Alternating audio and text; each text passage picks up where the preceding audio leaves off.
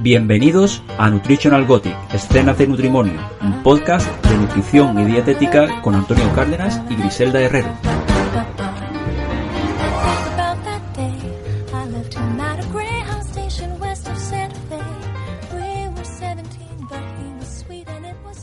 Hola a todos y a todas y bienvenidos a un nuevo programa de nuestro podcast Nutritional Gothic Escenas de Nutrimonio. Hoy estamos en el programa número 20 de la segunda temporada. Eh, siempre decimos que nuestro podcast eh, va dirigido tanto a profesionales como a no profesionales, pero estoy seguro, por, la entrevista que tenemos preparada hoy, que va a ser, vamos a hablar de una herramienta que va a ser muy útil o que está haciendo muy útil ya eh, para los profesionales. Y bueno, y a los no profesionales les va a ayudar porque no es fácil preparar tu menú. Para entender que hay que ir a un dietista, nutricionista, a un TSD para que te ponga un menú. Vale, voy a pasar con las novedades rápidamente eh, y ya damos paso a, la entrevista de hoy. Eh, solo recordar que el 6 de mayo empieza una nueva edición del curso de psiconutrición de la modalidad online Mm, si quieres más información, si puedes ponerte en contacto con nosotros a través de formación arroba nortesalud.com y que hay algunas plazas todavía, muy pocas, para la edición semipresencial de los días 7, 8 y 9 de junio que impartimos en A Coruña, desde el Centro de Nutriciona, el curso de expertos en psiconutrición, ¿vale? La modalidad semipresencial. Y también deciros que también son las ultimísimas plazas, depende cuando escuche este podcast. Hoy lo estamos emitiendo el, lunes, pero el lunes 22, pero el próximo 26 taller de cocina saludable, dulces saludables, ¿vale? Después de la Semana Santa, después de la Semana Santa seguimos un poquito con los dulces. Eh, y recordarte que si quieres acudir a nuestro grupo de entrenamiento que hacemos al aire libre desde el Parque de María Luisa, pues que tiene una semana gratis y para, de prueba. De prueba para, por si te gusta. ¿Vale? La eh, primera semana de cada mes. Eh, también vamos a hablar un poquito de Thricon, Thricon de Three Color Método, que es un método novedoso e innovador mm, para la confección de menús saludables dirigido para ayudar a profesionales, sanitarios, educadores, restauradores, dietistas nutricionistas, a enseñar y orientar a sus pacientes o alumnos en el diseño de sus propios menús saludables de forma práctica, sencilla y muy intuitiva. Y una ultimísima novedad que ya... Que esta es novedad, novedad, novedad. Novedad, novedad, novedad, novedad, novedad, que quema todavía. Quema y no tampoco podemos decir mucho, solamente os vamos a adelantar que el próximo viernes 26 de abril vamos a lanzar un nuevo proyecto, un nuevo proyecto que por ahora solamente podemos decir que va a estar dirigido a profesionales de la salud, principalmente dietistas, nutricionistas y TSD pero también educadores y, demás, igual como el método Fricón, que también va dirigido a otros profesionales bueno, sí, sí, sí, a otros profesionales de la salud. Pero hasta aquí podemos leer, no podemos decir nada más. vale, pues muy bien. Después de estas novedades, pues pasamos, vamos a hablar... Vamos a, dar paso a la entrevista de hoy con, con José, con José Miguel Martínez, Vamos a hablar del manual... Un manual que han publicado recientemente por la Universidad de Alicante. Vale, pues damos paso a la entrevista. Chicos, ahora llega la super entrevista.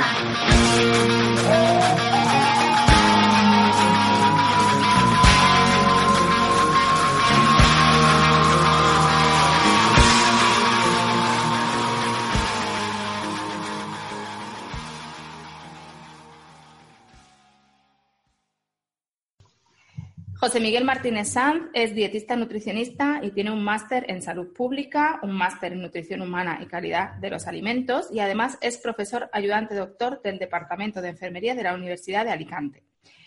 Eh, tiene 37 publicaciones, cuatro libros publicados, participación en varios proyectos de investigación, etcétera, etcétera. Es académico de la Academia Española de Nutrición y Dietética y coautor del Manual Práctico para la Elaboración de Dietas y Menús del que vamos a hablar hoy, y es un libro práctico que ha escrito junto a sus compañeras Iva Márquez, Isabel Sospedra, Susana Menal y Aurora Norte, y ha sido publicado por la Universidad de Alicante. José, mi bienvenido. Bueno, muchas gracias a vosotros por la invitación. Nada, gracias a ti por compartir este rato con nosotros. ¿Quieres comentarnos un poquito, porque creo que tus compañeras no han podido estar en el podcast, que íbamos a hablar un poco sobre este manual que habéis escrito? Pues sí, la verdad es que ellas agradecen la invitación. Es cierto que muchas veces pues intentamos estar pues todos en la medida de lo posible, pero ya sabes pues que nunca podemos estar en todo. Entonces, es cierto que como estamos en dos sitios diferentes, Iva Márquez y Susana Menal son profesoras de la Universidad de Zaragoza, entonces también están eh, en, otro, en otro lado, y luego Isabel Sospedra y Aurora Norte son mis compañeras que las tengo aquí día a día, que, que también son profesoras del grado de nutrición en la Facultad de Ciencias de la Salud, aquí en la universidad, y bueno, pues simplemente agradecen la invitación y que pues están súper encantadas de que podamos dar esta difusión y que nos ayudéis a, realizarla. Ah, bueno, qué menos, ¿no? Eh, José, a mí me gustaría que, empezaras que empezáramos contándonos un poquito de qué trata, así de grosso modo, ¿no? Una misión general, este manual práctico que habéis escrito. Hmm. Pues bueno, eh, la verdad es que eh, creo que es algo como para mí es novedoso, o sea, novedoso en que, en que por fin pueda estar publicado algo así. Evidentemente hay mucha, hay literatura o hay información, pero mm, está por muchos sitios y a veces no está como aunada en, un mismo, en un mismo manual o en un mismo sitio, ¿no? Entonces aquí veíamos la necesidad de, de poder hacer dos cosas, una parte docente mm, de mucha utilidad y otra parte de cubrir competencias en el, eh, para los graduados y diplomados en y diplomadas en nutrición humana y dietética, que es un manual donde se explique cómo llevar a cabo la elaboración de dietas por diferentes métodos, los métodos que mm, en este momento hemos podido aunar. ¿Por qué? Porque al final hay que ver que, pues claro, que, no es tan fácil como decir, ah, dando una dieta, ¿no? Pues hay que ver qué pasos y qué cuestiones hay que mm, tener en cuenta para, para elaborarla y qué cosas hay que, hay que mm, pensar para, para llevarlo. Y ya no solo es qué pasos a seguir para elaborar ese menú, sino otras cuestiones es, vale, una vez que tenemos que sé cómo hacer todos estos pasos y elaboro tal, pues lo convierto a alimentos. Y luego esos alimentos tienen que ser apetecibles y luego tiene que ser mm, gastronómicamente posible y, que al paciente pues se le presente de una manera adecuada. Entonces, por eso, ¿qué trata este manual? Resumidamente, aglutinar estas diferentes herramientas para elaborar dietas y menús poniendo una contextualización previa de por qué hay que elaborarla, de por qué es importante y una parte final de, vale, tengo esos métodos y cómo yo se lo puedo presentar al paciente. Eh, Josémi, eh, te iba a preguntar, ¿cuál es el objetivo final de este libro? ¿Está dirigido a estudiantes para que, puedan mejorar a lo mejor bueno, sus conocimientos dentro de la carrera? ¿Está, unido a profesion ¿Está dirigido a profesionales para, bueno, como reciclaje o como para unar las distintas metodologías que hay para utilizar dietas, para realización de dieta, o está, como bien decís en, la, en la contraportada del libro, que cada universidad no lo hace un poco a su manera y es para, para unar las distintas metodologías para que todas las universidades vayan remando, digamos, en el, en el mismo. En esa misma línea, ¿no? Pues, a ver, el objetivo con el que surgió todo esto, eh, la verdad es que era como tener un recurso que pudiéramos utilizar en el grado, sobre todo para, para, estudiantes de nutrición humana y dietética, es decir, porque les enseñamos a hacer dietas, vale, pues están las diapositivas ahí, le damos unos apuntes, pero al final eh, veíamos que, que, era importante tener esto porque no estaba en ningún sitio, es decir, y, y hablando con los compañeros, con las compañeras que hemos llevado esto a cabo, vimos, oye, pues es que no es solo para, el grado, sino para los docentes también. Es decir, vale, utilizamos para los estudiantes, pero los docentes que sepan tener una referencia o una referencia donde poder eh, basarse para realizar una explicación más coherente, más correcta, más o adecuada y así eh, poder mejorar eh, adquirir esas competencias que tiene que, desarrollar el, estudiante de nutrición humana y dietética, que es la elaboración de dietas eh, para diferentes tipos de, poblaciones. Y luego llevando eso a cabo y con compañeros que hablando sobre, sobre ello, es que también veíamos que no en todas las universidades, o según donde habían estudiado, oye, pues a mí, a mí me han enseñado este método, pues a mí este otro, pues a mí ninguno, ¿no? Entonces veíamos también que a los profesionales, podía serles de, de utilidad. Utilidad va a decir, vale, pues un reciclaje que me han enseñado a mí era correcto, no tengo que mejorar este apartado. Entonces, al final el objetivo eh, se ha llevado a cabo o, pretende ayudar en la docencia a mejorar la parte de práctica dietética y a los profesionales, en este caso, que ya están en el mercado, por así decirlo, a reciclarse o a tener algo donde tener una referencia Y sobre todo es que no, no había nada. Vamos, hasta ahora, perdón. La idea un poquito de escribir este manual que ha surgido aunando un poco eh, la demanda de los alumnos junto con lo que los, profesionales, los profesores os habéis dado cuenta de esa necesidad o ha surgido de algún sitio más? Un día estabas pues tomando café y dijisteis, vamos a hacer una... pues mira, todo esto viene, es cierto que viene incluso más allá porque eh, con una de las compañeras, con Aurora Norte, eh, desde que ya estábamos estudiando nosotros la diplomatura, todavía no era grado, ya veíamos esa carencia, ¿no? Esa carencia de decir, mira, nos han enseñado este método y, ya está. Y veíamos la, dieta que llamaban por equivalencia, pero que en su día la llamaban por gramaje de hidratos de carbono o por raciones de hidratos de carbono y cada sitio había, incluso la llamaban también por intercambio y era por equivalente. Ahí ya veíamos, vale, solo nos enseñan esto. Luego yo más tarde eh, con otros compañeros mm, vimos el de intercambio y, y veíamos, y cada uno utiliza una cosa, tal. Es decir, que ya desde estudiantes veíamos nosotros como ese déficit, que no había nada en ningún sitio de cómo elaborarlo. Hablando, oyendo pues algunos congresos, o hablando en este caso con algunos compañeros, en este caso Iba Márquez y Susana Menal y con Isabel Sospera, pues veíamos eso, pues nosotros enseñamos este método, o en este sitio dicen que esto, entonces veíamos esa necesidad de que no había nada y que necesitábamos como un apoyo a la docencia y a los estudiantes de crear algo, algo como esto. Entonces, al final, la idea surge desde hace más de 10 años, por así decirlo, y, se ha ido contrastando un poco con lo que, pues hablando con compañeros, pues lo mismo es en un café que en una reunión de Skype, ¿no? Es decir, vale, pues esto tiene que desarrollarse y empezamos en hace, pues nada, tres o tres años o así a, plasmarlo ya en papel. Eh, Josemi, yo también le veo que tiene, es muy útil este manual para el profesional en consulta que muchas veces tiene que tirar de, apuntes de la universidad, pero mm. a lo mejor no está actualizado, no es una manera mm. compactada o fácil, de fácil acceso para que pueda consultar de cómo se hacía una dieta por gramaje o digamos un poco actualizado, ¿no? Y como lo mostráis a través de tablas y lo explicáis bastante fácil, bueno, fácil para el, para el profesional de la nutrición. Claro. Eh, pues puede ser también un manual más de herramientas que incluso para el estudiante. Eh, te, te, iba a preguntar que, comentáis en, la contraportada del libro que hay 27 universidades españolas donde se imparte el grado de nutrición humana y dietética, pero que cada universidad utiliza distintos diferentes. No hay una unificación, no se tiene en cuenta cuando aparece un grado nuevo eh, en una universidad, cuando se implanta el grado de nutrición, no se le informa sobre las distintas metodologías que hay y para que para que haya una, para que en todas las universidades se dé eh, las mismas metodologías. Claro.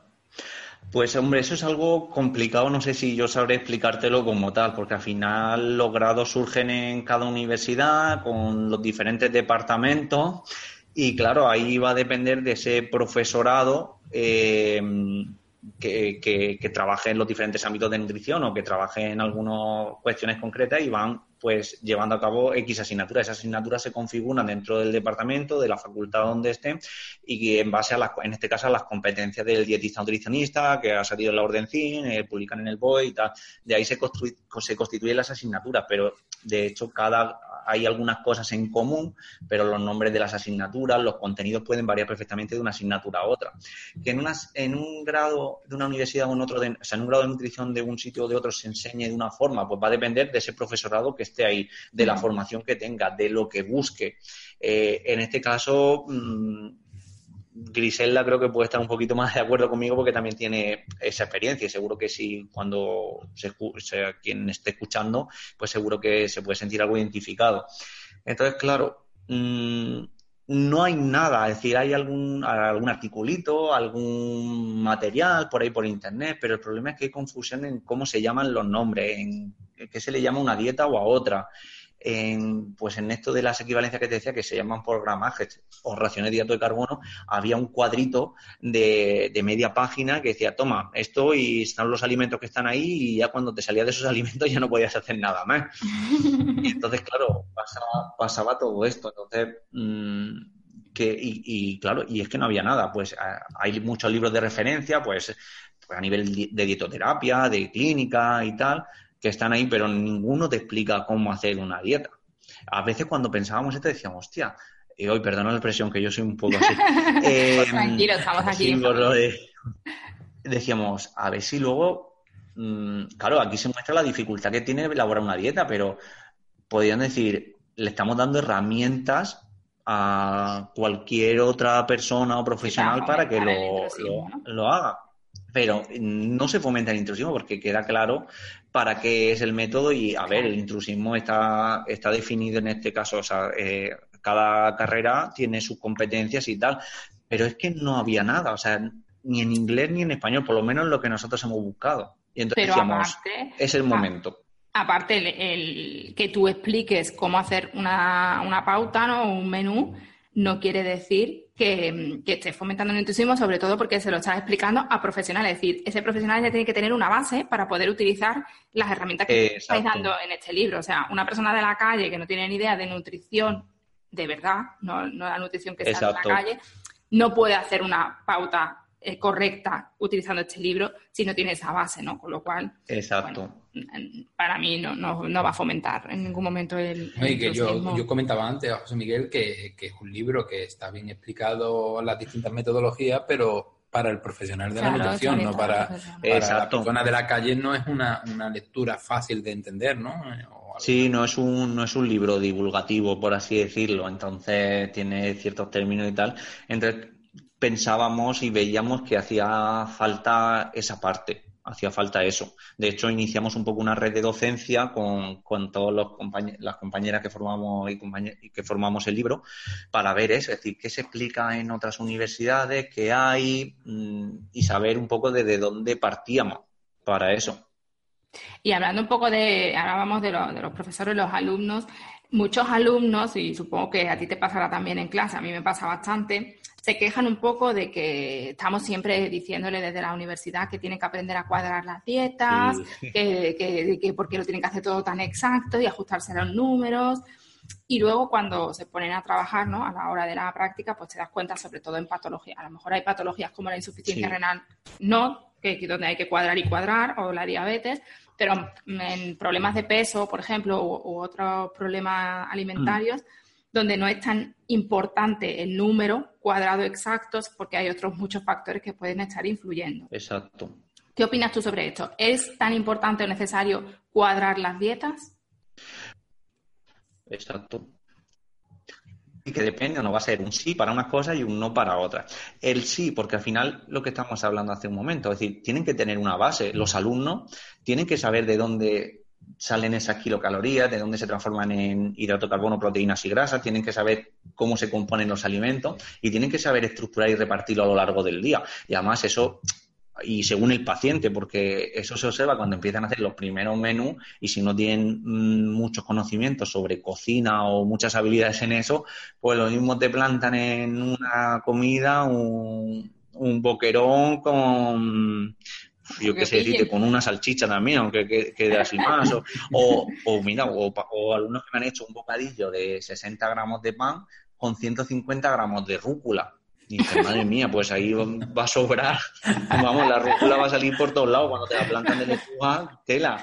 Claro, y, y me hace gracia esto, pero por eso le digo, decir, vale, hay que sentar una base, unos conocimientos de cantidades, de tal, para que tú sepas estructurar un menú, para que tú tengas esas habilidades y luego, cuando te venga otro tipo de paciente o, ya lo apliques en la práctica clínica diaria, pues posiblemente no te vayas a fijar tanto en los números, en cantidad, porque la mayoría de los pacientes prefieren medidas caseras o que no se lo van a afectar otras otras cuestiones. Pero si no sabes de dónde parte todo y de cómo se elabora y cómo puedes estructurarlo para que tenga ese sentido gastronómico y, culinario, pues claro, mm, ahí sí que les veo la importancia, que sepan mm, qué pesa el tomate, con qué lo puedes combinar, con qué puedes hacer una cosa u otra. Ahí es donde veo yo la importancia de, aprender los números. Y luego, a nivel profesional, pues evidentemente puedes aplicar lo que tú consideres según el paciente o persona que te acudan a la consulta. También les enseñamos a decir cómo hacer un menú, una vez que sepan las cantidades y tal, pues cómo estructurarlo a nivel más cualitativo que se va a decir, vale, pues que sea saludable o adecuado, pues eso también lo, lo, lo aprende. Es decir, incluso la parte de valoración, ¿no? Pues las dos cosas son posibles, pero yo creo que tienen que aprender eso básico para decir, vale, sé de dónde sale todo esto, sé que si le pongo estos alimentos o este tipo o, o este grupo de alimentos y lo estructuro de esta forma, al menos voy a garantizar que la mayoría de los minerales están, de vitaminas. Voy a llegar más o menos a eh, los hidratos de carbono que he puesto eh, simples, o sea, bueno, azúcares no, y en ese sentido, o sea, eso es lo que, lo que ayuda a, a aprender eso les dices entonces lo mismo que yo, ¿no? Yo siempre les digo eso, que, que tienen que conocer las bases, igual que el que aprende a sumar y a, hacer divisiones con la, ¿no? Con la rayita sí, y hace la división y luego si tú si quieres usar la calculadora, pero por lo menos que conozcas de dónde viene eso, por qué se hace, bueno. Ah, y otra cosa también, eso es, bueno, eso va luego ligado, a en el libro no está, pero evidentemente cuando se habla mucho de los alimentos de temporada, porque luego te decir, vale, tú tienes eso, los alimentos, y luego, vale, plásmame un menú que sea adecuado, y me plasman, me, plantan ahí pues frutas y cosas que no son de temporada. Exacto. O dice, ¿y esto tú te lo comerías? Claro, todo eso es importante. está cuadrado, pero no hay quien se lo coma, ¿no? Sí, claro, eso, eso también. Es que por eso. Uvas en agosto y comer naranjas en agosto y uvas en abril. Eh, exacto. Eh, José, eh, imagino que habréis contado con las necesidades que tenían las universidades para la elaboración de este menú, ¿no? este libro. Y, este manual quería decir. y, y sé eh, a través de redes, por lo que comunicáis y demás, que está siendo muy bien aceptado entre los profesionales. Pero imagino que estaréis recibiendo feedback de, de, las mismas universidades como de esto es un material o una herramienta muy buena para, para los siguientes cursos, ¿no? Para la propia universidad. Quería saber si estáis recibiendo desde parte de la universidad bueno, por las felicitaciones o el feedback de qué le puede faltar o qué no le puede faltar a este manual. Lo que sí que teníamos claro en esto es decir, vale, lo hemos elaborado, es cierto que en, principalmente está elaborado por dos universidades, Alicante y Zaragoza. También para que esto saliera adelante tenía que ser en esta primera instancia así. De hecho, bueno, ya luego hablaremos, ahora más tarde, la segunda edición, pues se va a plantear con más colaboraciones. Pero lo que teníamos claro es que una vez que se publicase, al menos todas las universidades tienen que tener un ejemplar. Y si podemos enviarles más, les enviaríamos más. Pero al menos un ejemplar a eh, el, equipo decano, en este caso a la decana o al decano, al coordinador, coordinadora del grado, para que tuviese conocimientos de ello y pudieran valorar si lo utilizan en sus clases o esté en la biblioteca y tal. De hecho, nosotros también aquí en la universidad lo primero que hemos hecho también es dotar a la biblioteca con no sé, no sé cuántos ejemplares, pero que haya ejemplares para que los alumnos lo consulten. También. La primera, la primera edición se la lleva a la biblioteca, ¿no? Sí. o sea que lo habéis enviado a todas las universidades, ¿no? Todavía no está, todavía no lo hemos enviado a todas, porque entre que teníamos algunos libros, otros se han vendido, han tenido que reimprimir y tal, pero vamos, eh, al menos ya la mitad de las universidades ya cuentan con uno y estamos enviando eh, otro, o sea, el, a los que quedan al resto de universidades. De, exacto, entonces todas tienen que tener uno y se lo hemos puesto en su conocimiento y ya que ellos decidan también, evidentemente. Claro, claro. Habláis en el manual, Josemi, de, de distintos métodos de enseñanza para elaborar las dietas y los menús, ¿no? En, mm. en la docencia todos tienen sus diferencias, pero nos gustaría que nos dijeras un poco, así a grandes rasgos, qué deben tener en común o qué es lo que no puede faltar en un sistema de, diseño o elaboración de menús. Pues claro, ahí... ¿Qué consideras tú más mm, importante? Claro, ahí lo que...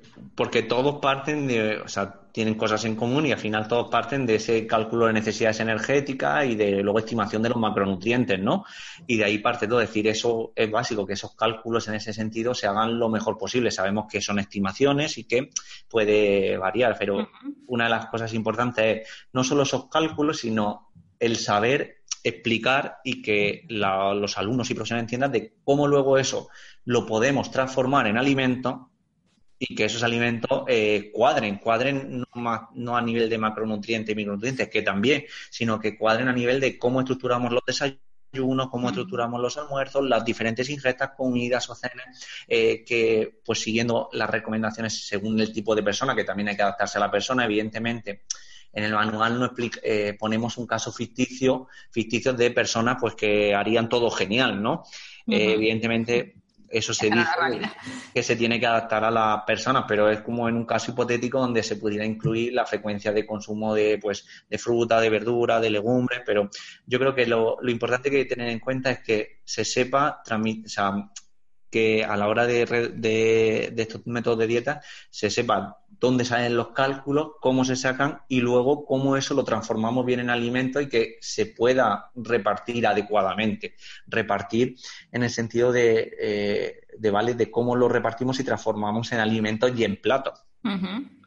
Hay que tener en cuenta, eh, bueno, y, y quiero recalcarlo también, que el manual es para eh, aprender a hacer menú y las distintas estrategias para herramientas para hacer menú y dieta, pero que luego el profesional tiene que personalizar siempre. Por supuesto, y tiene que plantar, es decir, utilizo este método, ¿vale? Pero tengo este tipo de paciente delante es. o de persona y yo en base a esto hago esto, esto y esto. Evidentemente, eso es así. En las, en las tablas que presentáis, hay, en los datos que presentáis, eh, decir las metodologías que suelen utilizar en algunas universidades, pero no presentáis datos de todas las universidades. ¿Eso es porque simplemente queríais mostrar una, una muestra de algunas universidades de lo que utilizan o porque no han facilitado esos datos? Pues mira, eso es eh, debi- o sea, a, a la red, o sea, planteamos una red de docencia para ver un poco qué se hacía en todas las universidades. Nosotros mandamos una pequeña encuesta y, y los datos que no están ahí es porque eh, pues las universidades, por los motivos que fueran, pues no pudieron colaborar en ese momento cuando Mm. nosotros lo enviamos. Entonces, es debido a eso. ¿Vale? Están las universidades que en ese momento pudieron contestarnos a la, a la encuesta. A las que no contestaron, cobrarles el manual. Sí. bueno, mira, no, al menos eh, eh, uno de regalo hay que, que enviar. Después que nos pidan, que nos pidan. Por ejemplo, para la segunda edición habéis planteado volver a repetir la encuesta a las universidades que no habían contestado, por si se puede ampliar esa información. Pues mira, no lo habíamos pensado, pero te, co- te cojo la palabra y lo, y lo vamos a hacer. De hecho, es que en la segunda edición estábamos pensando más en. Porque, claro, eh, son tres métodos lo que hemos incorporado, hay muchos más y no los conocemos todos como docentes. Yo, por lo menos, soy el primero, entonces mm, he ido descubriendo entre Claro. uno que, que invitado que la tengo aquí ahora hablando conmigo, ¿no? Eh, eh, hemos visto que, que esto tiene que ampliarse y el otro día en la presentación del, del libro a nivel en la universidad lo decíamos, esperamos que esto fue- tenga cuenta ediciones, lo que sea, ¿no? Que fueran, que, que esto vaya creciendo y Claro. sea un- una referencia o una posible referencia a nivel de, de práctica dietética incorporando todos los métodos. De hecho, estábamos ya pensando en qué cosas hay que meter, de elaborar menú, nos habían dicho por planificar menús como tal, otros que utilizan eh, métodos por alimentos patrón, eh, incluso la parte de colectividades, que, que ahí coja, que están las recomendaciones, sí, frecuencia de consumo, pero vale, y ahora yo como eso lo, Y lo hago lo no sé qué, todo eso eh, lo vamos a incorporar, vamos. A El- ver, esto tiene una potencialidad enorme. Claro, y aquí es donde ya hemos empezado a, a contar con los profesionales que nos han estado dando su feedback, su feedback, eh, y con las universidades que nos han dicho, oye, pues podemos hacer esto, pues tal. Vamos a abrir eh, esta segunda edición a, a que nos aporten el resto de universidades y profesionales un enriquecimiento al libro. ¿Cuándo sabemos, Josemi, que tenemos que aplicar una metodología u otra? Es decir, en el manual contáis tres, ¿no? Básicas, Sí. el gramaje, intercambio y equivalencia. Equivalencia. ¿En qué momento hay que decidir o, o en qué circunstancias tenemos que decidir una metodología u otra? Pues mira, por el momento en realidad creo que no dominaría una sobre otra, ¿vale? Porque eh, todas están diseñadas para que luego a nivel nutricional, sobre todo a nivel de kilocalorías y macronutrientes, pueda cuadrar lo mejor posible. Evidentemente, sabemos que un día de menú no te va a cuadrar al 100%, que tienes que hacer mínimo los siete días, calibrar mínimo tres de los siete días, calibrar a nivel nutricional para saber y hacer esa media para saber que esté bien. Pero es cierto que cada una tiene sus ventajas y sus limitaciones. Por ejemplo, la de equivalente, pues al final son grupos de alimentos equivalentes entre sí por un macronutriente, que principalmente es el de los hidratos de carbono, proteínas y grasas. Entonces, ¿qué ocurre? Que eso te cuadra muy bien. Empezó a usarse para el tema de los diabéticos tipo 1, eh, cuadra muy bien a nivel de hidratos de carbono, pero el resto de macronutrientes y energía no te cuadran nada, aunque hagas siete días y tal. Entonces, pues ahí esa es la principal limitación. ¿Se puede utilizar para pacientes diabéticos? Sí, pero el resto de menús también se puede utilizar para pacientes diabéticos. Lo que pasa es que ese se utiliza mucho en diabetes tipo 1 porque unen la dosis de insulina por la cantidad equivalente de hidratos de carbono que tienen que tomar. Entonces se ajusta muy bien al tema de la glucemia. Pero también se ha visto y hemos probado que el intercambio, por ejemplo, también puede funcionar muy bien si tú dominas o, tienes ese conocimiento. Pero el intercambio, por ejemplo, la ventaja que tiene es que están por grupos de alimentos guardados a nivel de energía y los tres macronutrientes, es decir, que son más intercambiables entre sí. Cuando estás poniendo un alimento, pues sabes que es perfectamente intercambiable por otro. Evidentemente también tienes esas limitaciones porque hay algunos alimentos que se salen de ese rango de valores que está como media de cada grupo de los lácteos desnatados, semidesnatados o cereales o repostería, ¿no? Que se pone así. Entonces ahí es, donde estaría esa limitación a la hora de luego seleccionar los alimentos. Pero se puede utilizar para, para, para, cualquier tipo de población y tal, y cuando hay que controlar algún nutriente concreto te puede servir, o sobre todo a nivel educativo de explicar, vale, te doy un ejemplo cuando le enseñas a los pacientes y pues este es intercambiable por este, pues este por este. Y la de gramaje se basa mucho más eh, más que en, sobre todo en cantidades, en, medidas caseras eh, principalmente y en las recomendaciones, en este caso, eh, en la frecuencia de consumo que un paciente, una persona debería, debería tener. Entonces establece esa parte, pero yo creo que ambas son aplicables simplemente donde el profesional se sienta más cómodo a la hora de aplicar una u otra. En el capítulo 3 Habláis, de terminología y conceptos para la planificación dietética y mostráis 11 tablas con raciones de consumo, leo textual, ¿vale? De consumo textual eh, y de consumo habitual y o recomendada. Eh, en estas tablas, ¿por qué aparecen, eh, ponen alimentos recomendados y por qué aparecen alimentos que no son saludables? o, si tienen que aparecer esos alimentos, ¿por qué no lo diferenciáis entre alimentos saludables y alimentos no saludables? Aunque puedan. Habría que plantear, sé lo, que comentas. Esto fue una también parte de un trabajo en el que en su momento recopilamos como todos los manuales eh, publicados que, mostraban información sobre, eh, sobre los alimentos, ¿no? Sobre los grupos de alimentos y las medidas caseras y la, medida, la media de peso que tenía ese producto. Entonces, en realidad, abarcamos como todos eh, todo lo que había. En este caso, incluyendo pues eh, aquellos alimentos que aquí estaría pues más que nada pues aquellos azucarados eh, y tal. Pero ahora estaba, estaba también repasando, si te das cuenta, sí que es cierto que hay algunos de productos azucarados. Son muy pocos, son muy pocos, pero a mí me llama la atención siempre porque eh, igual que muchas veces criticamos en una pirámide que por qué tienen que aparecer alimentos o productos, ¿no? Que, tienen que ser de pues aquí Bueno, no tienen que ser de consumo. Bueno, la diferencia entre una pirámide de hecho es que la pirámide está dirigida a población general y esto es para profesionales, que se supone que ya claro. que ya entienden que el alimento no es saludable. Claro, hombre, esto es para, para tener, de hecho hay cosas que, que directamente no pusimos porque como profesionales no podemos pedir, aquí, llámese bebidas, dentro de las bebidas pues azucaradas, tal. Es cierto que, pues claro, eh, aparecen algunos productos, lo digo así, el azúcar, el chocolate, confitura, miel. Pues vale, yo tengo aquí puesto, por ejemplo, de cereales de desayuno, pan de molde, pan de hamburguesa. Claro. Eso, eso es cierto, pero también hay que tener en cuenta otra cuestión, que Griselda lo ha comentado, lo ha comentado antes, pues que el paciente también hace, algunos pacientes hacen el consumo de este tipo de alimentos y están ahí y están en el día a día. Y bueno, saber cuál es la medida o la porción, en el caso que se tenga que poner, pues bueno, simplemente para tenerlo en cuenta y porque las personas lo consumen y al final el profesional tiene que, saberlo y decidir y pactar con el paciente en este caso si lo ponemos, no lo ponemos, que tenga la opción, no la tenga la opción, aunque le vayamos a recomendar la más positiva o la más beneficiosa para él.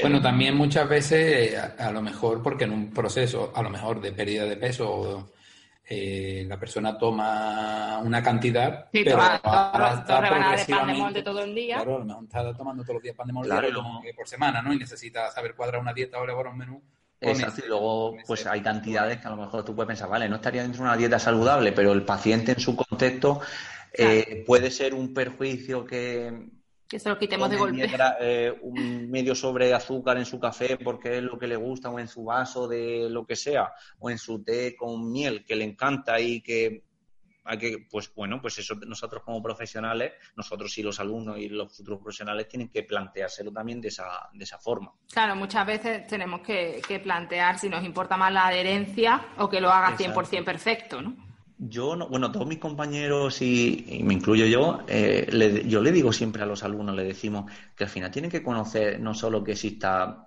voy a ponerte la fresa o el melón, o que exista el pan, hay que saber, vale, dentro de esa variedad, qué marcas existen y cuáles son las que te encuentras en el supermercado, porque el paciente te dice, vale, yo entiendo pan, pero yo entiendo el pan para mí son los crackers de la marca no sé qué, Claro. o el pan de molde para mí es el de Bimbo o el de Carrefour, el de Hacendado, y entonces tenemos que conocer las marcas, quieras que no, y al final en, en las dietas a veces se ven reflejadas esas marcas porque eso es lo que le gusta al paciente o mira, pues dentro de esta opción yo te recomiendo que te compres el Tal, pan no sé qué o el cereal tal o el, el lácteo no sé qué. Como profesionales tenemos que hacer excursiones a los supermercados, ¿no? Para Sí, ir sí, sí. conociendo la- las Bueno, marcas, los productos, ya. los- las novedades. Ya inventaron Instagram. No, pero en Instagram solo sale lo saludable, tenemos que... Claro. Vaya uno y se informa el resto. Yo eso soy muy o sea, partidario en el sentido de que conozcamos, de conocerlo y que luego decidamos qué, qué- qué hacer y qué tomar con el paciente. Claro. Entonces, porque muchas veces como, ay, no, esto no se puede tomar, vale, pero pues yo se lo planteo todos esos ejemplos a los alumnos y si el paciente te dice, esto es así, claro. pues tú, Yo esto no voy a dejar de tomarlo. Por lo menos exacto. que le den la mejor opción, ¿no? Sí, sí, sí, exacto. Josemi, eh, nos gustaría que habláramos un poquito de los tres estilos de, de- de- de metodologías que habláis, ¿no? Del gramaje, intercambio y, y equivalencia. Y yo te voy a empezar preguntando por las dietas por gramaje. Entonces, me gustaría que nos contaras un poco qué herramientas nos ofrece para poder elaborar menú con el gramaje de forma fácil, las cosas más importantes de, esta, de este tipo de metodología y cuáles son sus ventajas y limitaciones. Vale. Yo aquí es cierto que los tres métodos tienen una parte en común, que al final es calcular las necesidades energéticas y tal. Es cierto que la, la parte, y algunas de las limitaciones he comentado antes, es cierto que la parte de gramaje cambia un poco con equivalencias e intercambio porque directamente parte por las raciones eh, de alimentos que se pueden ir poniendo y cómo ir estructurándolo. De hecho, lo que se parte es estructurar primero las comidas, luego parte de la cena para que tú puedas ir variando entre lo que se pone en la comida en la cena para que no haya eh, el mismo tipo de, grupo de alimentos y a partir de eh, se van a partir de esa estructura de poniendo si es carne, si es pescado, si es verdura, si es tal, se van elaborando eh, el resto de tomas. Ya incluso se van incorporando, es decir, primero hacemos la distribución a lo largo de la semana, carnes, pescados, huevos, eh, y luego parte de añadir la pasta, los cereales, eh, las verduras y así luego seguir estructurando el resto de, de comidas. Eso sería una parte. En realidad son varios pasos. Aquí te, te he resumido muy brevemente. Claro, claro. que- Sí, claro. El que quiera más extenso, que se compre el libro. Que sí, bueno, lo definí. O que se venga a Alicante o a Zaragoza a estudiar nutrición, que se lo volvemos a, se lo volvemos a vaya explicar. a la biblioteca de la universidad, ¿no? Y ahí también lo tendrá. Bueno, sí, lo explicaba antes, ¿no? Que eh, cada uno se puede hacerlo de, de alguna forma, pero que puede utilizar la- las tres metodologías a lo mejor para el mismo objetivo, ¿no? Cada una Exacto. con su con sus particularidades. Yo te quería eh, que nos definiera un poquito en qué funciona la dieta por intercambios. Hmm. Eh, y, y- y en si hay alguna patología en la cual funcione muy bien y las ventajas que pueda tener con respecto a la- al resto de metodologías. Mira, yo lo de intercambio, por ejemplo, la, la principal ventaja es que a nivel, al estar estructurados todos los grupos de alimentos y subgrupos en los tres macronutrientes y en kilocalorías, a la hora de cuadrar a nivel nutricional, es mucho mejor o es un poco más, es más precisa que eh, la de equivalente, porque ya he dicho esa limitación que tiene de eh, que es por un nutriente principalmente.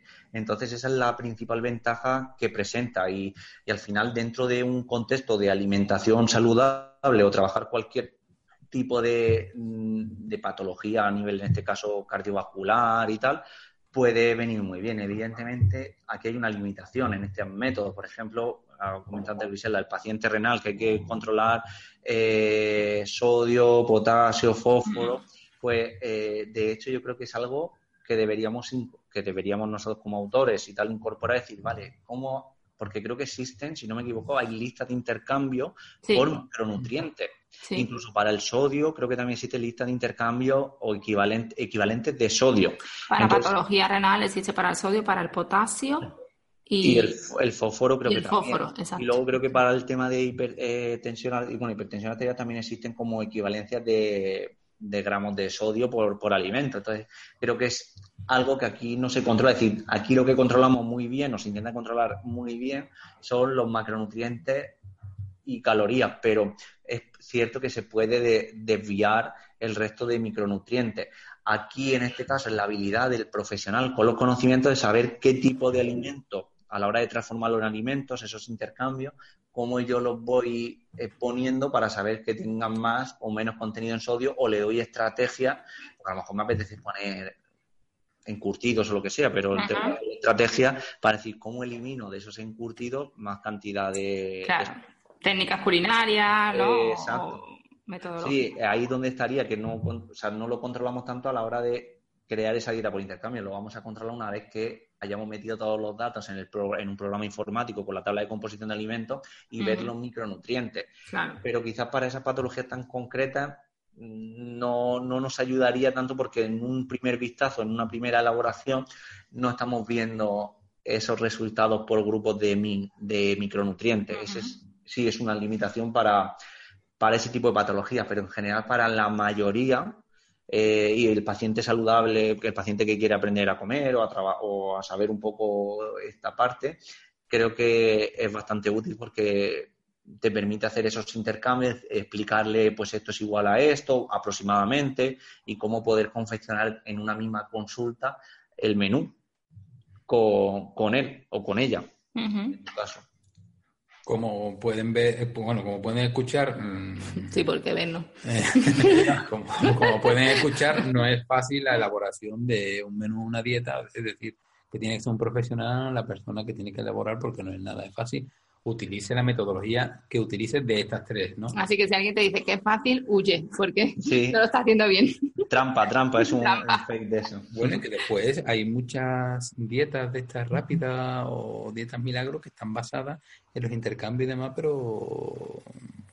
Sí, es que son, son conceptos erróneos. Muchas veces el término equivalencia intercambio viene de una mala traducción del término exchange, ¿vale? Entonces eso, ahí también hay dificultad. Yo he visto el sistema de intercambios y luego se refiere a equivalencia, pero le llaman, por eso lo de esa unificación de decir qué se llama cada cosa, qué significa cada cosa, para tenerlo claro, porque pues llamamos lo mismo a, a, las uvas y a las naranjas, ¿no? Por así decirlo, ¿no? Entonces, pues eso, yo creo que, es muy importante. Eh, eh, José, ¿qué aspectos debemos de tener en cuenta a la hora de preparar un menú finalmente? Pues lo primero es el paciente, la persona, sí.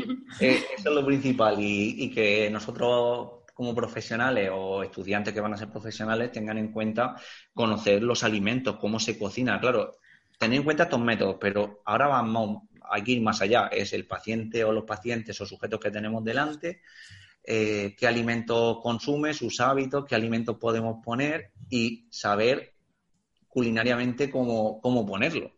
Ahí es donde está la dificultad, que eso sea apetitoso, es decir, vale, está el menú súper cuadrado y luego eso no hay quien se lo coma. ¿Vale? O me he pasado de cantidad, uy, me ha Yo he visto a los alumnos y, a veces lo decimos, tenéis que hacerlo. Y de hecho, el, año pasado les hicimos hacer, se, hicieron su menú y ahora se lo tenían que comer. Eso es súper bueno, porque así veía con eso, porque pensamos, lo que más grande me hace son las sopas de fideo de 200 gramos, de 200 mililitros con 100 gramos de fideo. Eso me hace una gracia. Eso para tiene poco, ¿no? No, claro, eso yo le digo, pues eso sí, o sea, es que es una, una plasta ahí, por así decirlo. Una fideuá vamos. Sí, sí, sí. Entonces eso eh, es brutal, o, eso, las ensaladas, como el equivalente, la, la equivalencia te dice que son 300 gramos de lechuga, pues yo le planto 300 gramos de lechuga Entonces, claro, ahí está la dificultad de los menús, estructurar en función de la persona que tenemos delante, las personas, luego conocer las cantidades, de cómo se lo estructuramos y que eso sea apetecible y vistoso. Eso lo digo en alguna de las prácticas o, o cosas que hacemos, decimos, se ha acabado de la faz de la tierra el jamón cocido, el queso fresco y el, y el pan. Y el orégano para subir el calcio. Sí. Que cuando tienen que subir el calcio empiezan la- a añadir orégano. O, o semillas de sésamo ahí. a- a- entonces digo, vale, pues cómete 100 gramos de, de semillas de sésamo o 100 gramos de perejil también o de orégano. Eso, eso se lo, se lo digo también, me, me gusta, ¿no? O sea, pero bueno, es la, la dificultad que yo veo, el convertir eso en algo comible. Comestible ahí. Sí, bueno. Sí, sí, eh, en redes sociales pasa también mucho, ¿eh? que Mm. vamos por lo saludable, lo saludable, pero yo muchas veces pienso, ¿y eso quién, se- quién es capaz de comérselo? Esas combinaciones que estáis haciendo. Que la foto a lo mejor a través de Instagram es muy bonita, pero ¿quién, quién es capaz de comerse esa cantidad o esa combinación de sabores? Sí, eso sí, eso es cierto. Y Josemi, para terminar un poquito eh, con la entrevista, me gustaría preguntarte qué crees que, si crees que le falta algo, aparte de que, bueno, ya has comentado antes que, mm, que queréis añadir otros métodos y que se vaya ampliando, ¿no? Un poco el manual, pero aparte de los métodos, ¿añadirías algo más a la guía? Aparte de los métodos, sí. eh, estamos viendo, por ejemplo, si pudiera convertirse en, en el tiempo que sea en un manual de referencia, pues creo que va a tener, debería de tener información, más definiciones, el tema también de, pues, de los cálculos, el tema también incluso de herramientas de, en este caso pensábamos en programas informáticos, ¿no? En ayuda, es decir, esto es un manual que debería tener pues una serie de recursos a la hora de, de, de esa elaboración o incluso cuando si a nivel de las universidades de investigaciones se estandariza eh, el consumo de, o sea, el consumo de alimentos, no, perdona, la porción mm, de los diferentes grupos de alimentos es algo que también debería, debería de incorporar. Incluso a lo mejor se me ocurre, yo como yo propongo, Sí, sí, tú. mm, por las distintas Cuidado que te fórmulas. lía, te lía. ya que nos enredamos. Las distintas fórmulas para calcular el GET según los distintos grupos de población, porque aquí todo el mundo usa. Harry Benedict y que resulta Uf. que para un paciente obeso a lo mejor tienes que usar otra, para un, para un adulto mayor tienes que usar otra, el get, para quien no esté para un niño tienes que usar otra, el gasto energético. Sí, total, el gasto energético, sí. Yo siempre le, aquí le digo, digo, ¿qué vais a utilizar? A, a la ref- al dios de la referencia, al, al dios HB, ¿no? A, A Harry Benedict, que como haya hecho una patente, se está forrando. Sí, sí, sí. Entonces digo, hay que conocerlo. Por eso, eso es una de las cosas, es decir, esos cálculos, ¿no? Eh, explicar eh, cómo se calculan las diferentes fórmulas, sabiendo que es una estimación, evidentemente, claro, claro. pero eh, que Sí, pero que, tenga- la- que lo- los profesionales conozcan que hay vida más allá de Claro. Harry Benedict. Incluso una cosa también que se me ocurre, con, al final eh, cada vez la investigación es mayor en todo y se está viendo que hay diferentes tipos de dietas o estructuras a nivel de macronutrientes e incluso tipos de alimentos a incluir que pueden ser beneficiosos en diferentes situaciones. Pues incluso explicar cuáles son, sin explicar que tienes que usar esta es sí y esta no, sino estos son los diferentes métodos o sea, diferentes tipos de dietas que tú podrías aplicar y qué usos terapéuticos o usos podría tener. Y luego, a través de esos sistemas de, de elaboración de dietas, tú puedes tenerlo en cuenta. Como te decía antes, Josemi, creo que, que esta idea que habéis tenido tiene un potencial súper grande para, para- como herramienta para los profesionales. Yo incluso le veo una aplicación, una página web que el, que el profesional pueda consultar las distintas metodologías que, que- de las que dispone y cómo acceder a ellas. Pues sí, Llevo esto a Ya la- la a la parte tecnológica ¿no? de la guía. sí. Sí, un, un sitio donde pueda consultar las distintas metodologías que existen. Porque muchas veces el, el libro se pierde en el tiempo. Ahora Sí. tiene la ma- mayor promo y seguirá en la Ahí te biblioteca, comprar pero ebook. no, si, no es por eso, siempre lo tiene en la estantería, claro. Pero es una manera más fácil de, de- de- de las nuevas, de- de- Generaciones. ¿no? claro, o las nuevas Sí. metodologías que vayan eh, entrando en el proyecto, pues que sea fácilmente actualizable la guía, el manual. Sí, porque a ver, eso es cierto, porque la parte de papel, pues al final lleva esa parte de, de edición, de reimpresión, de todos esos pasos que a lo mejor eh, la parte de edición la tiene que llevar, pero la, se convierte como en un PDF y ya, la, ya está arriba subido, ¿no? Y entonces imagino que lo dirá por eso y pues sí, creo que... Sí, porque ahora mismo ah, meteréis dos nuevos métodos, pero mañana tenéis otro más porque habéis investigado sobre uno novedoso o sobre uno que todavía no habíais tocado y, es difícil elaborar un nuevo manual con uno más.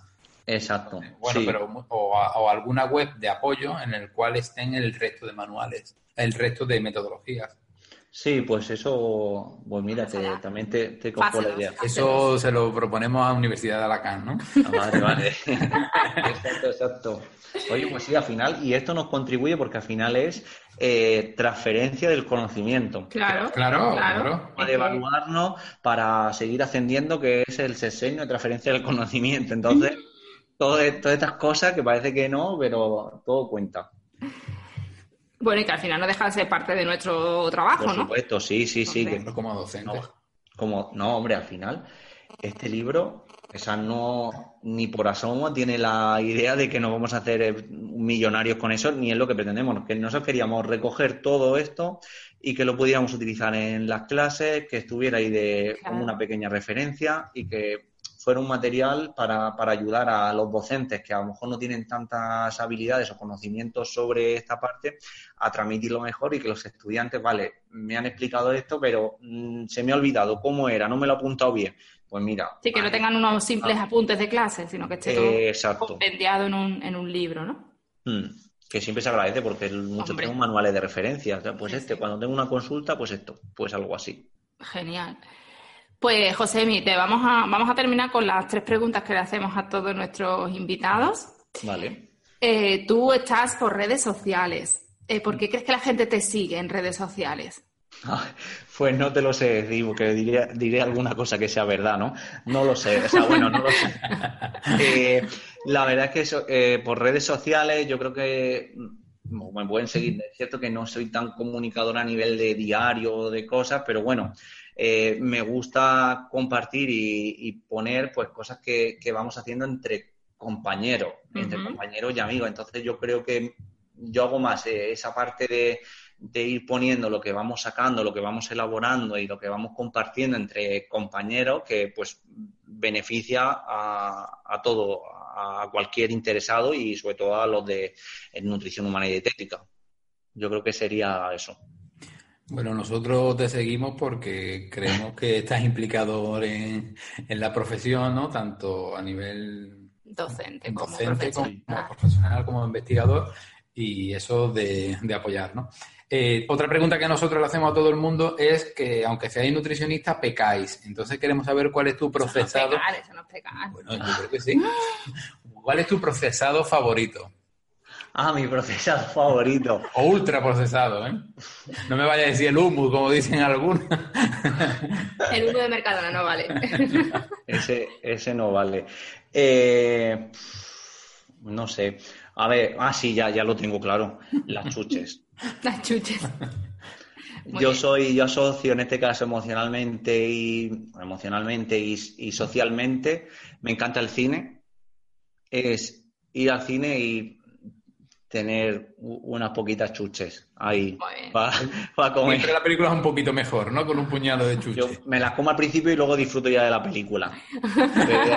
yo no las puedo aguantar todo el rato, yo las disfruto ahí, eso. en ese sentido serían las chuches. Muy bien. Y José, eh, ¿qué consejo le darías tú a la población para mejorar su salud? Consejo como... O sea, yo planteo... decir un consejo. ¿Qué tendría como? Si tuvieras que elegir un consejo así genérico que le darías a la gente para que mejorara su salud, ¿cuál sería? Yo, no sé si será eso consejo o no, pero plantearnos, yo sería un planteamiento de objetivos alcanzables en el, día a día. Eh, sería, y ahí engloba todo, ¿no? Es decir, mm. estudiar más, por así decirlo, comer una pieza más de fruta, que sean objetivos alcanzables diarios o semanalmente y cuantificables y que es decir, vale, mm, sean eh, o sea, factibles, ¿no? En el tiempo, pues ese sería el mayor consejo. Una fruta más al día, una porción de verdura más al día. A un tope, ¿no? Sí, mucha verdura y mucha fruta está bien, ¿no? Pero que dentro de cuando se valoren y, y vean que tienen que mejorar sus hábitos alimentarios, pues vamos a empezar por esos objetivos factibles, alcanzables y, medibles, ¿no? Pues eso sería como, ¿cómo lo cuantificamos? Fruta, pues una más, dos más, ¿y cuáles, no? Yo solo me gusta hacer a los pacientes decir, ¿cuánto más? Pero dime cuánto y dime cómo lo vas a hacer. Cosas concretas, ¿no? Que puedan alcanzar y aunque sean objetivos pequeñitos, que siempre va a ser mejor, Sí, eso sería, ¿no? Sería, por aquí te puedo decir, pues bebe agua, bebe, no sé qué, pues planteate eso, ¿cuánto? Mm. Sí, me eh, gusta un poco que, que, también implicas al paciente, ¿no? En, mm, que el cambio, que me lo diga, que me lo diga el paciente, que qué es lo que es capaz de, de, conseguir, ¿no? Pues si tomas dos piezas de fruta, pues voy a intentar conseguir comerme una más Exacto. o más, ¿no? Exacto.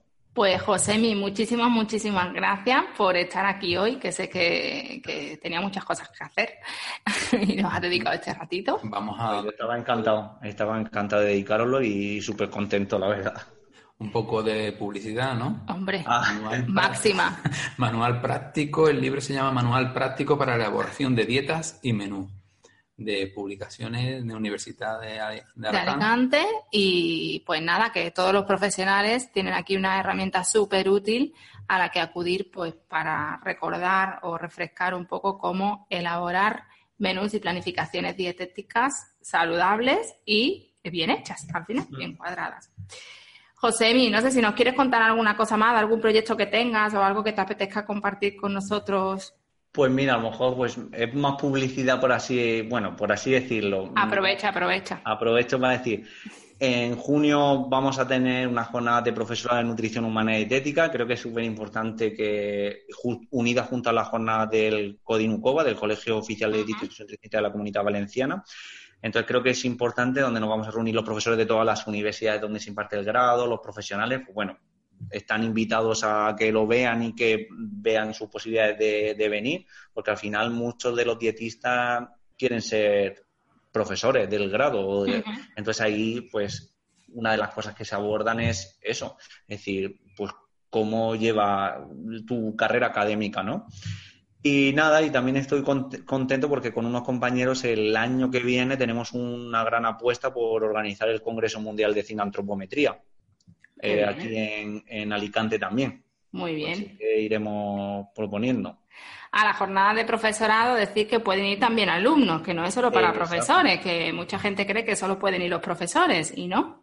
De hecho, se ha puesto una modalidad de comunicaciones y tal para que los alumnos presenten sus TFGs ya acabados, sus, sus, TFGs en proceso, como idea de, de, mira, vamos a contar lo que, lo que estamos haciendo. Muy bien, pues allí nos veremos, Josemi. y, hablando, y hablando de comunicaciones, pero en este, en este caso mala, hay muy malas comunicaciones entre Sevilla y Alicante. Sí, madre mía. bueno, así que si nos está escuchando, si nos está escuchando alguien de infraestructura entre Alicante y Sevilla. Ahí tienes el avión o un BlaBlaCar. Es lo mejor. yo creo que el mejor es el BlaBlaCar, porque. Sí, porque los dos son muchas horas, sí. Ay, bueno, pues otra, otra cosa que voy a decir es que estoy muy contento hoy por eso, porque hoy se ha constituido el nuevo equipo de canal de la Facultad de Ciencias de la Salud de la Universidad de Alicante y, bueno, hay una vicedecana de nutrición, que es Isabel Sospedra de, de, aquí también autora, y un coordinador de calidad, alumnado y práctica, que soy yo. Muy bien. Bueno, la grave nutrición. Enhorabuena. Pues ya sabemos que la calidad va a, va a aumentar entonces. Vamos a ver, vamos a empezarlo, sí, sí. Pues con esta gran noticia que nos cuenta Josemi, mmm, despedimos el programa de hoy. A celebrarlo, una buena peli y un buen puñadito de, de chuche. De, que muchísimas gracias de nuevo por, por, estar aquí y que, bueno, te veo en junio seguro, no sé si te veré antes, pero en junio nos veremos en la, en la jornada. Qué guay, qué guay. Perfecto. un besito grande. muchísimas gracias. Un beso muy grande a vosotros. Gracias.